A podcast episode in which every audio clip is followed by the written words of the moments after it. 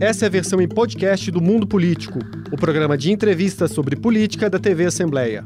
Aqui, a jornalista Vivian Menezes conversa com quem sabe tudo sobre o xadrez político em Minas, no Brasil e no mundo. Olá! Hoje no Mundo Político, nosso assunto são as eleições para o governo de Minas.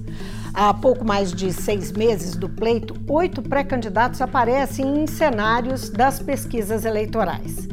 Entre eles, o nosso convidado, o senador Carlos Viana, do MDB.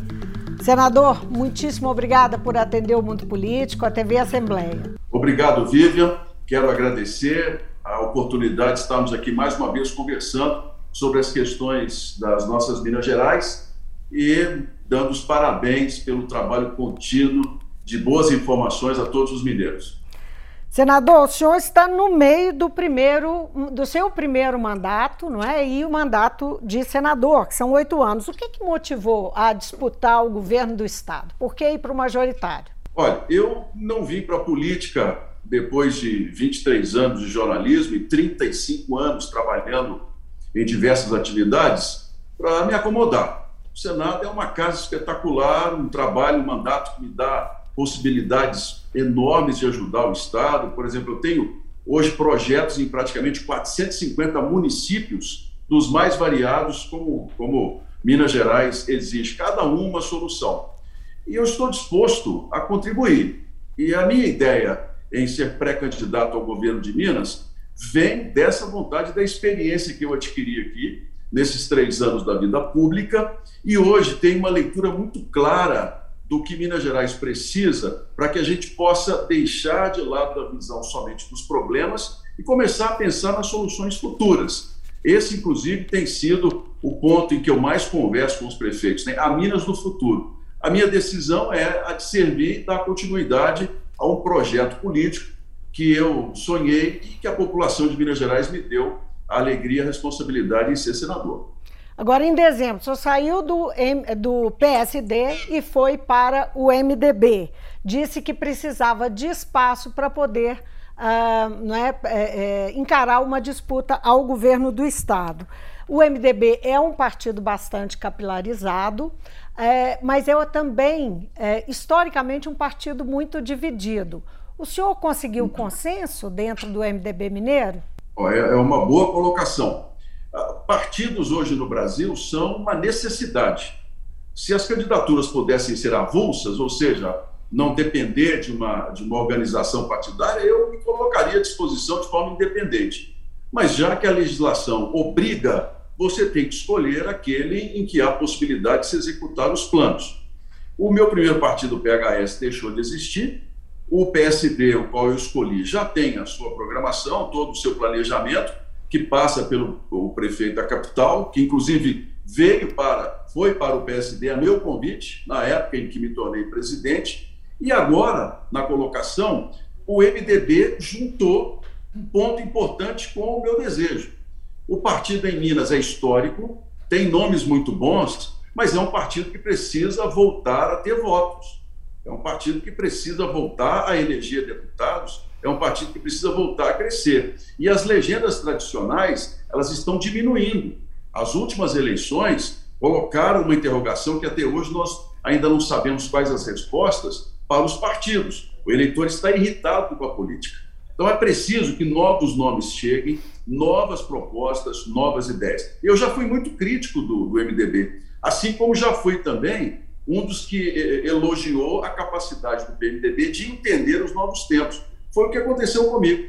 A Executiva Nacional, ao saber do meu desejo a, a ser governador de Minas, me convidou a juntar ao partido, a colocar a minha pré-candidatura e o MDB de Minas Gerais me abraçou de uma maneira muito importante. Os quatro deputados do partido também estão caminhando comigo de uma forma é, muito próxima e agora nós vamos para o jogo político, vamos para as ideias, para o debate, e o MDB, com a candidatura própria, ele vai se reposicionar como um partido que sabe fazer política em Minas Gerais.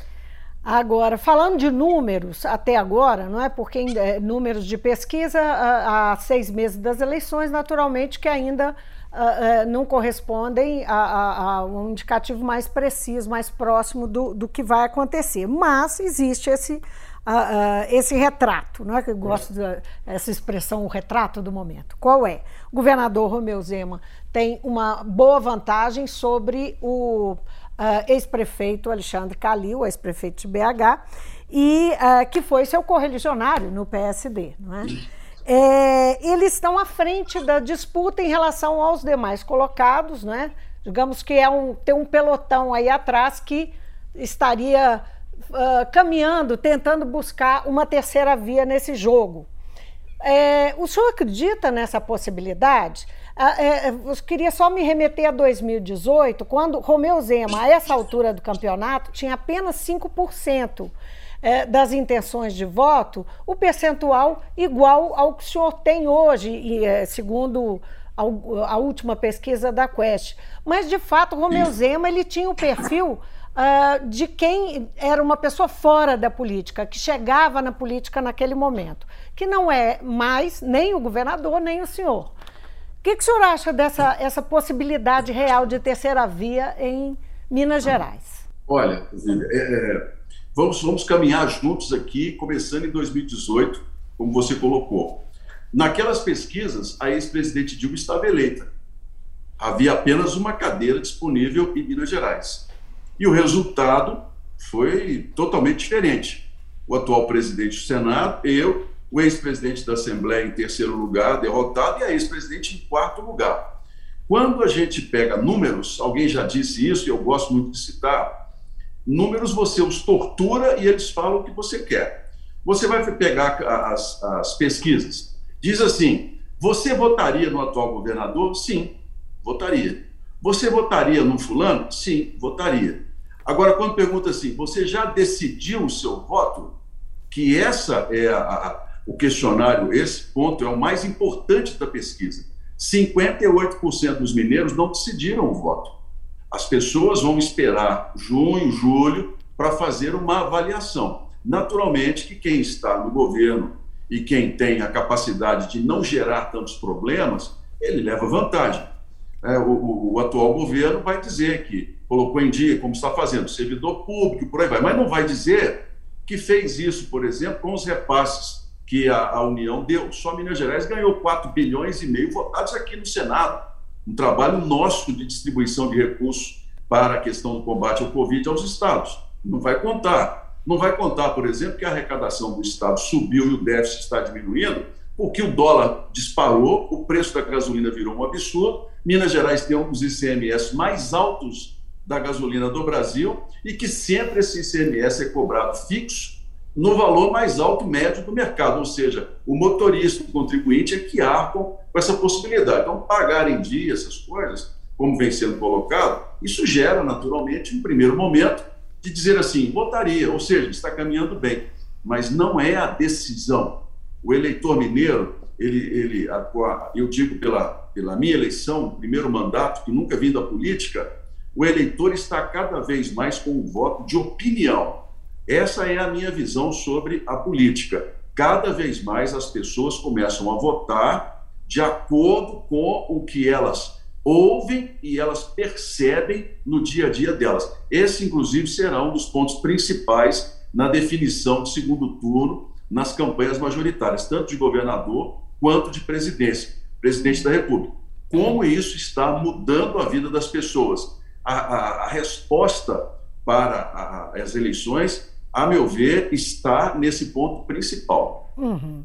Agora, o fato é que a polarização segue forte na disputa para a presidência da República. Né? A gente está vendo aí é, a pesquisa Genial Quest trouxe aí, que foi a última, mais recente, é, em Minas, né, a, que a maioria dos mineiros está com Lula, 46%, e 21% com Bolsonaro. O senhor foi vice-líder do governo Bolsonaro no Senado. Não, é? Até não ainda sou. O senhor ainda, ainda, ainda, se mantém no cargo, desculpe. Então, é. corrigindo, o senhor se mantém no cargo. Na campanha, com quem o senhor pretende se alinhar? O senhor, é, é, essa é uma tendência que normalmente se busca nas disputas, né? um alinhamento daquelas disputas regionais com as disputas a com a disputa à presidência. O senhor, é, é, até agora, o MDB diz que vai ter como candidata Simone Tebet, busca também uma aliança, não é, com União Brasil, com o PSDB, enfim, há uma conversa. Como é que o senhor está vendo essa, essa questão pela frente? Não é? O senhor tem se mantido no campo, uh, uh, digamos, de, da, da, base de Bolsonaro, não é? e tem pela frente a disputa ao governo. Qual é o alinhamento é. que o senhor vai escolher? Olha, Vivian, é, há algumas questões nessa polarização que estão ficando muito claras. Né? Eu gostaria muito que nós tivéssemos uma terceira via viável, uma terceira via que trouxesse ao país um plano de crescimento, um projeto de Brasil, que não apenas das questões de costumes ou das questões ideológicas de esquerda, como nós temos hoje. Que nós, nós estamos precisando entrar numa fase em que a qualidade de vida das pessoas ganhe mais espaço do que as discussões ideológicas, seja de direita ou esquerda. Mas já que você tem que tomar posicionamentos em relação a isso, já que nós estamos caminhando, vamos dizer assim, para a eleição do Armagedon, né? Bolsonaro contra Lula, eu sou um parlamentar de direita. Isso aí nunca escondi e sempre coloquei. Não me rotulo como direita radical, pelo contrário, sei conviver bem com todas as diferenças sem ouvir os posicionamentos. Várias propostas da esquerda são propostas que eu abraço, como a questão, por exemplo, da extinção da pobreza no Brasil, né, das oportunidades, da questão de escola pública muito mais ampla do que a atual, do financiamento. Isso tudo que é a esquerda abraça como bandeira própria é algo que a política tem que abraçar como ponto de plano de política pública, não apenas de política partidária. Então, eu hoje estou no MDB e torço para que a candidatura de Simone Tebet permaneça. É uma mulher inteligente, capacitada, preparada. Minha convivência com ela aqui no Senado é das melhores. É uma das lideranças que nós temos do bloco feminino e poderá fazer um grande trabalho pelo Brasil. Mas se nós caminharmos para outras definições, naturalmente que o meu apoio é ao presidente atual Jair Bolsonaro. Não há a menor possibilidade de que eu, como senador, vá apoiar como candidato uh, o ex-presidente Lula. Não faz parte, em momento algum, do meu posicionamento, inclusive da minha coerência política nesses últimos anos. Eu vejo com assim, muita preocupação essa forma como nós estamos sendo obrigados a fazer política, né?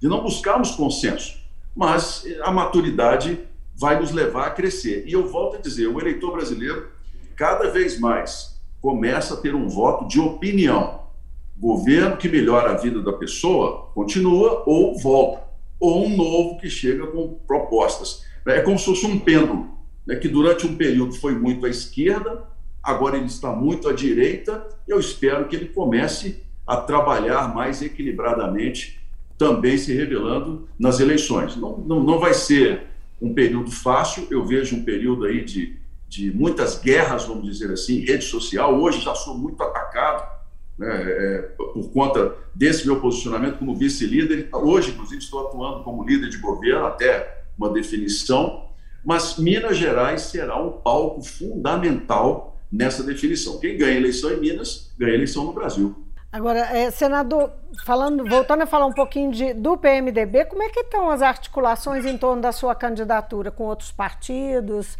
Uh, em que pé estão as coisas? O senhor já tem um nome Olha, na, sua, na é, chapa? Os partidos da, da Assembleia, com exceção do atual presidente é, Agostinho, uma pessoa que eu respeito, tem um carinho muito grande, tem uma coerência política muito grande, 99% dos deputados, 90% estão aliados ao governo estadual. Aquele discurso do novo de que não cederia é, o Estado, a política, é, se tornou uma grande mentira. Porque hoje você tem a Coab loteada, por exemplo, está em mãos de partido político, dezenas de pessoas nomeadas lá na Coab. Você tem esposas de deputado no governo, você tem parentes de deputado, você tem assessores. O atual governo, ele abraçou, pegou os partidos menores deu para eles os cargos no governo para que eles possam fazer as chapas, trazer os candidatos a eleger os atuais. Tanto que estão, estão puxando o tapete de vários partidos. Né? Tinham o PMN, por exemplo, nós tínhamos um projeto, foram lá, colocaram uma fortuna, levaram um deputado eleito como, com as emendas. Então, esse, o, governo atual está fazendo política e fugindo do discurso que teve, que seria um novo, não tem nada de novo. Né? É, é um partido que está no poder e que quer permanecer no poder, mudou até o posicionamento. Os, o MDB está colocando a minha pré-candidatura como uma terceira via para o debate.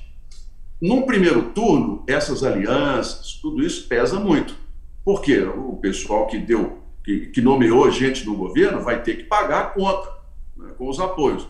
Mas quando chegar a hora da votação, por exemplo, ser, é, deputado estadual votado lá no Jequitinhonha, o atual governador não pode ir lá.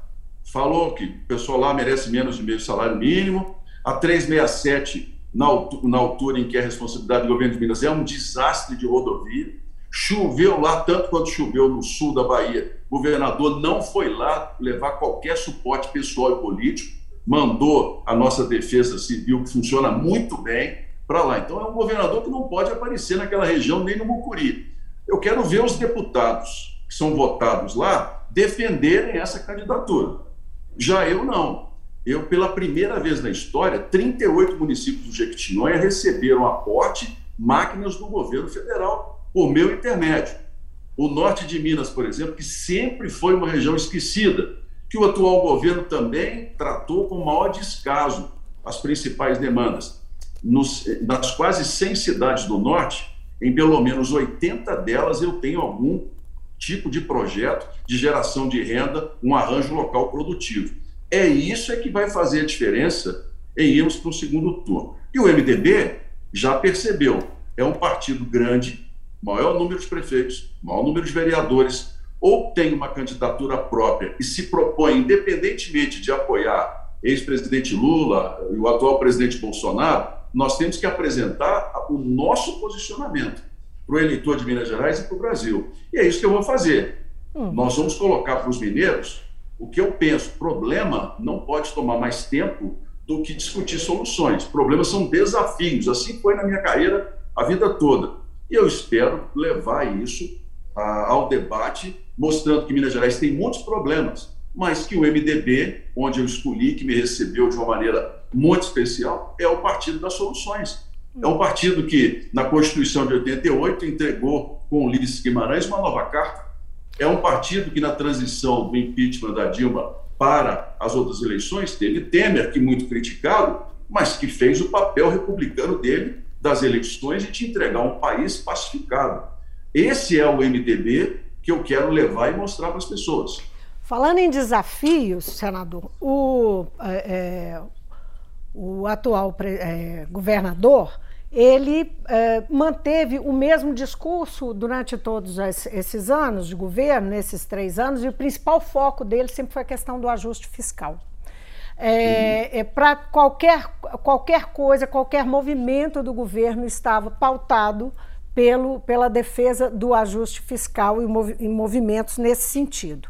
O, o governo do ex-presidente Temer é, criou o, o, regime de recuperação fiscal, que é aquele, a, aquele acordo que uh, o, o, uh, o, atual governador, Romeu Zema, defende no sentido de trata como a saída para uh, lidar com os problemas fiscais, os problemas econômicos, financeiros do Estado. Qual é a sua posição em relação a isso? Como é que, o que acha desse modelo? O que, que pensa desse é, foco do atual governador, a forma dele de lidar é, com essas questões, inclusive em relação, por exemplo, a aumento de funcionalismo? Essa é uma discussão que está na casa hoje. Não é? Os servidores aguardam aí um, uma, um projeto que está em debate na casa e que o governador disse que se tiver qualquer mudança no que ele propôs, vai vetar. É, essa, essa questão fiscal, não é? a forma como o governador olha para os servidores, para a questão das privatizações e o regime de recuperação fiscal. Qual que é a sua posição sobre isso? Bem, eu nesses três anos, eu aprendi muito sobre esse assunto. Estudei bastante, inclusive, a lei que criou o regime de recuperação fiscal. E posso dizer para você com muita tranquilidade que essa lei ela passa por mudanças e cada estado pode fazer um acordo político diferente com base na legislação. você tem as regras definidas, mas antes do Estado entrar no regime, ele pode fazer uma série de acordos com o governo.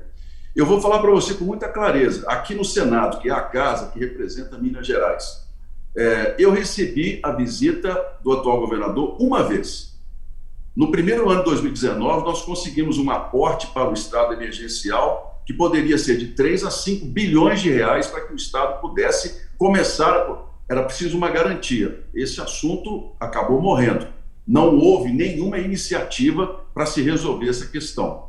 Como você só olha o problema e sua única visão é você fazer cortes, chega uma hora que é impraticável. Porque os policiais, eles têm direito ao aumento? Tem. O Estado não pode se tornar refém de uma política que não pague, mas também não pode deixar de valorizar o servidor. Qual é o preço da segurança para nós no dia a dia? o, o que nós já alcançamos aqui em Minas Gerais em termos de índice. Isso vale muito, inclusive, para o crescimento do Estado. A questão dos professores. Quanto é que vale um índice de educação melhorado a cada ano para o desenvolvimento de um Estado, para a geração de renda e riqueza? Vale muito. Então, o governador, quem estiver à frente de Minas Gerais, tem que buscar, antes de tudo, o equilíbrio nas decisões. Não pode chegar ao ponto em que nós estamos hoje, de um ano eleitoral, estamos vivendo pistas fechadas, policiais nas ruas. Isso demonstra claramente uma inabilidade. Outro ponto: agora em maio, se o Supremo Tribunal Federal cumprir o fim da liminar que hoje Minas tem para não pagar a União, nós, vamos, nós estamos falando de uma dívida que será de 35 a 38 bilhões de reais que tem que ser paga de um jeito ou de outro. Isso são três anos e meio, praticamente, da folha do funcionalismo do Estado vai entrar num problema gravíssimo de solvência. Por quê? Porque não se buscou soluções lá atrás. Se nós procurarmos, por exemplo, a Secretaria da Fazenda, os auditores fiscais, não se fez um programa de combate à questão da sonegação em Minas Gerais. Não se tem um programa específico para isso. Sonegação, que em alguns casos pode chegar a 30% de todo o nosso faturamento. Então, o dinheiro está ali, saindo pelas divisas de Minas, sem que a gente tenha um plano de controle.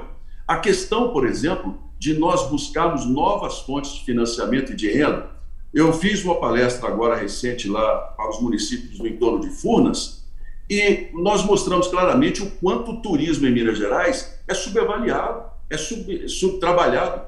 Um, um turismo que gera quase 400 mil empregos e que tem 30% opção, poderia gerar 1 bilhão e 200 milhões, 1 milhão e 200 milhões de empregos, poderia ter um faturamento hoje de quase 100 milhões isso tudo ajudaria, 100 bilhões, desculpa, poderíamos ajudar muito a resolver o nosso problema. Mas houve uma inabilidade política e uma inabilidade, inclusive, contábil em relação a isso. Se não fossem os repasses do governo federal, e eu volto a dizer, só Minas recebeu 4 bilhões e meio de reais durante a crise do Covid. Os servidores não estariam recebendo em dia. Então, agora, o principal nós podemos e vamos fazer um regime de recuperação fiscal. Mas antes dele, nós vamos trabalhar um acordo político com o governo federal, a do próprio presidente da República, um compromisso com Minas Gerais sobre esse assunto, numa conversa que tive particularmente com ele, de que o Estado vá para o regime, mas vá com as questões do funcionalismo e as questões do funcionamento do Estado dos serviços essenciais garantidos para que depois a gente possa planejar com mais tempo como vamos resolver o problema do déficit. Agora, senador, estou vendo que tá, o senhor está com tudo muito claro uh, em relação à oposição que o senhor fará na disputa uh, ao governo do Estado com o atual governador, Romeu Zema. Agora, como é que vai ser enfrentar o seu ex-correligionário Alexandre Calil, não é? Que foi, inclusive, um companheiro seu na disputa de 2018. É, o Calil é, é, é um amigo, vai ser uma disputa difícil. Naturalmente que não haverá entre nós, muito menos com o governador Zema, qualquer tipo de ataque pessoal. Não é da minha natureza, não é do meu feitio, ataques à pessoa. E eu espero que também comigo aconteça a mesma coisa, né? que seja respeitado. Mas no âmbito político, nós temos muitas questões que podem ser colocadas e que não são uma crítica infundada. Por exemplo, Belo Horizonte retrocedeu. Ande por Belo Horizonte à noite, você vai ver um centro escuro, um centro sem atratividade, uma capital que perdeu toda uma oportunidade de ser um centro cultural em festivais de cinema, de teatro, uma cidade que tem todo um atrativo para ser um centro brasileiro na área da cultura, Belo Horizonte perdeu essa oportunidade. Nós não tivemos nenhuma ciclovia nova, por exemplo, uma sugestão que dei, olha, vamos fazer uma, uma ciclovia Savassi, Universidade Federal de Minas Gerais, uma ciclovia modelo, para incentivar, passando pela Afonso Pena, para incentivar a cidade a ter uma mobilidade mais rápida? Nada, zero. A questão do metrô, por exemplo, que eu trabalhei insistentemente nesses três anos até achar uma solução. O governo Zema, durante um ano, não quis falar em metrô, nos deixou aqui com o Ministério da Infraestrutura e o MDR sem respostas. Só depois que nós conseguimos 2,8 bilhões do governo lá com o ministro Guedes para aportar no metrô, é que Minas decidiu colocar 400 milhões. A prefeitura de Belo Horizonte, que era a principal interessada, nem se movimentou, pelo contrário. O dia que eu dei uma entrevista dizendo que nós havíamos arrumado uma solução para o metrô, é, isso virou deboche. Ah, eu só acredito depois de ver e tal. Se nós no Brasil começarmos com essa história de só acreditar de, só depois de ver de Tomé, nós não vamos avançar em absolutamente nada. E o metrô da capital, bom dizer isso aqui, em maio agora pode ir a leilão. Está tudo pronto para que ele seja entregue à iniciativa privada. O dinheiro está em caixa, não é uma promessa vazia para se fazer a, a linha 2 lá do Barreiro. Ninguém fala sobre esse assunto, mas a solução foi conseguida aqui, nesse gabinete, em conversa com o ministro Tarcísio de Freitas e com o governo federal. E isso a gente tem que colocar para a população. Essa história de falar assim, ah, eu só vou fazer o que é possível, está errado nós temos que começar a chamar a sociedade e dizer assim: qual é a Belo Horizonte que nós queremos daqui a 30 anos? Qual é a Minas Gerais que nós queremos daqui a 30 anos?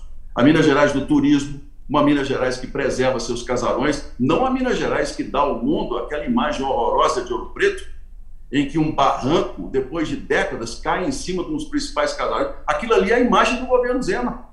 Um governo que quer vender a nossa história por metro quadrado e que não preserva. Ali é a essência do governo do Novo um casarão com a história que tem para Minas Gerais, a gente ser obrigado a ter aquela cena triste do descaso com a história de Minas Gerais. O cassino de Lambari, um cassino que Minas gastou um ano de arrecadação para fazer, ser vendido, a proposta é vender por metro quadrado. Olha, é a nossa história. Então, eu, como mineiro, eu vou colocar o meu amor pelo Estado e o meu posicionamento. Nós precisamos avançar essa história de ficar dizendo que eu estou cheio de problemas, ou então não se candidate.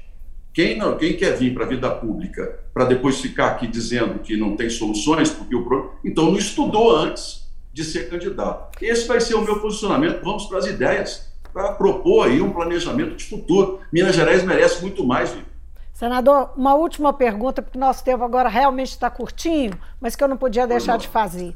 A sua primeira experiência como um político com mandato e tal foi o Senado. Então, é, é, é, no, é no parlamento não é, que começa a sua carreira. Ao passo que tá, os principais é, candidatos que estão colocados aí, o, o, o governador Romeu Zema e uh, o ex-prefeito Alexandre Calil, começaram a experiência deles uh, pelo executivo.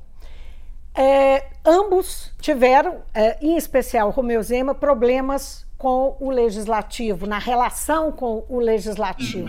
O que, que a sua experiência no Senado pode lhe ensinar para uma relação, se o senhor chegar ao governo do Estado, com a, relação com o legislativo?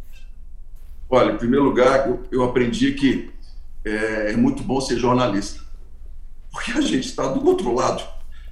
Quando a gente está do lado de cá, tendo que tomar as decisões em nome de 22 milhões de pessoas e não agrada um, não agrada o outro, é um desafio constante de aprendizado. Na questão política, é bom colocar isso, o, o Zema, vendedor de fogões e geladeiras, um comerciante bem sucedido, veio para a vida pública e ganhou sem estar preparado. E está aí com um governo né, aos tropeços politicamente. Calil é engenheiro, lidado a futebol, bem sucedido na área do esporte, veio para a prefeitura. Conseguiu organizar uma boa reeleição, mas uma cidade que não avançou. Uma cidade que hoje as pessoas, quando a gente compara com outras capitais, a gente vê o tanto que avançou. Então, a origem do executivo ou não, isso aí não muda muita coisa. Aqui no Senado, eu fui membro da comissão do orçamento. Então, eu sei claramente como são definidas as políticas de gasto, as políticas de investimento, onde se coloca dinheiro e de que forma se consegue o recurso. Como senador por Minas Gerais, eu sei a importância que Minas tem no cenário político, não só eleitoral, mas principalmente no cenário político das decisões que nós estamos recuperando agora aqui em Brasília. E na Assembleia, os deputados, o que eles esperam é que exista lá no Palácio uma pessoa que, um governador que colabore com eles. A política, ela é feita com política, ela não é feita somente na base da troca. A política é feita no diálogo. É assim que Minas Gerais consegue trabalhar. Eu tenho muita tranquilidade de dizer que os deputados estaduais são pessoas ligadas, são pessoas preocupadas em ajudar. É preciso dar a eles condições. Então, vamos conversar, vamos pensar o futuro, assim que nós vamos caminhar. Senador Carlos Viana, muitíssimo obrigada pela participação aqui no Mundo Político, pela entrevista. Sou eu quem agradeço, Vivi. Um abraço a todos aí. Muito obrigado. Eu conversei sobre eleições com o senador Carlos Viana, que é pré-candidato ao governo de Minas pelo MDB. Fico por aqui, obrigada pela companhia e até amanhã. O Mundo Político é uma realização da TV Assembleia de Minas Gerais. A apresentação é de Vivian Menezes. A edição de áudio nessa edição foi de Tarcísio Duarte. A produção é de Tayana Máximo, a direção é de Alevi Ferreira. Você pode seguir o Mundo Político nos principais tocadores de podcast. Assim, você não perde nenhuma edição do programa. Para assistir a essa entrevista e aos outros conteúdos da TV Assembleia, acesse almg.gov.br/tv.